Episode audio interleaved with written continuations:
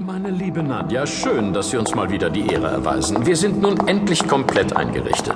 Wir haben jetzt sogar eine Nachtschicht und genügend qualifiziertes Personal für die totale Überwachung Deutschlands. Wenn Sie schon ganz Deutschland überwachen, wird es doch nicht so schwierig sein, einen einzelnen Flüchtling in Berlin ausfindig zu machen.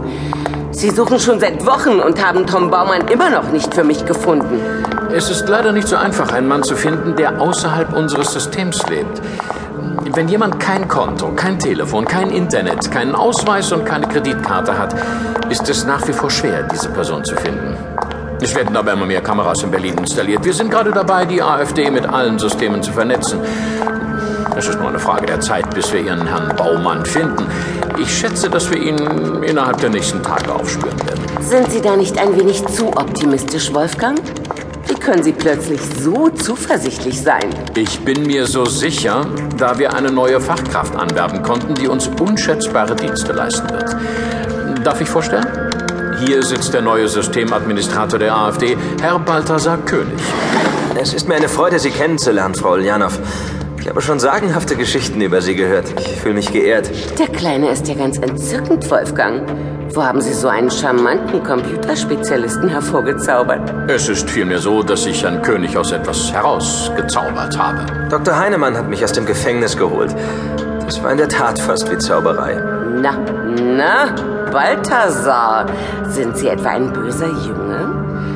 Weshalb haben Sie sich denn eine Auszeit hinter schwedischen Gardinen gegönnt? Hm, ich war früher mal Hacker. Ich hatte große Ideale und selbstlose Ziele. Aber meine großen Pläne haben meine Miete nicht bezahlt und mich satt gemacht. Daher habe ich einige hunderttausend Kreditkartennummern gefischt und an Geschäftspartner in Rumänien verkauft. Ich hatte eine schöne Zeit auf meiner Yacht und in meinem Penthouse. Als mir dann allerdings Interpol in Südfrankreich die Handschellen anlegte, war der Spaß vorbei. Ich freue mich jetzt, hier arbeiten zu dürfen. Herr König ist der fähigste Programmierer in ganz Deutschland. Er wird Ihren Tom Baumann finden. Sie meinen, Sie schaffen das? Aber selbstverständlich. Alle Menschen in unserer Gesellschaft hinterlassen digitale Spuren. Ich werde Ihren Flüchtigen finden, da bin ich mir sicher.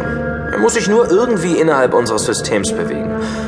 Wenn er sich allerdings im Bett versteckt und nicht mit anderen interagiert, erzeugt er keine Wirbel. Dann wird es schwierig. Dem kann ich entgegenwirken. Ich werde ihn weiter unter Druck setzen, damit er irgendwann einen Fehler macht.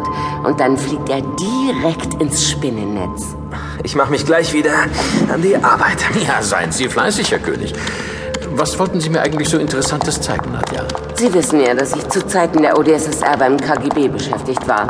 Ich war damals viel im Ausland unterwegs und zu dieser Zeit war ich auch schon mal in diesem Bunker zu Gast. Das ist aber interessant.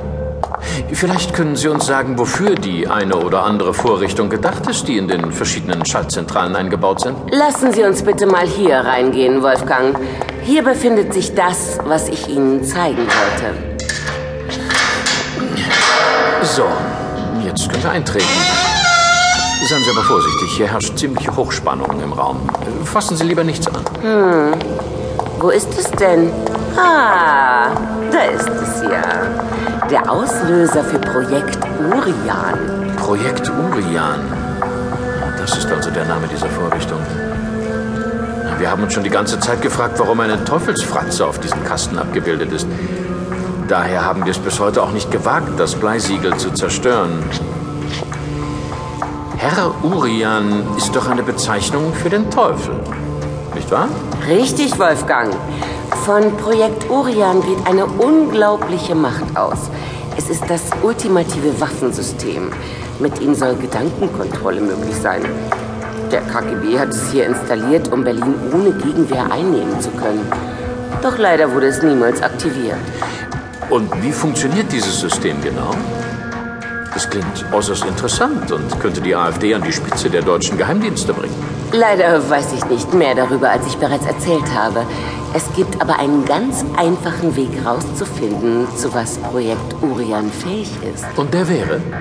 Sie sollten es einfach mal aktivieren.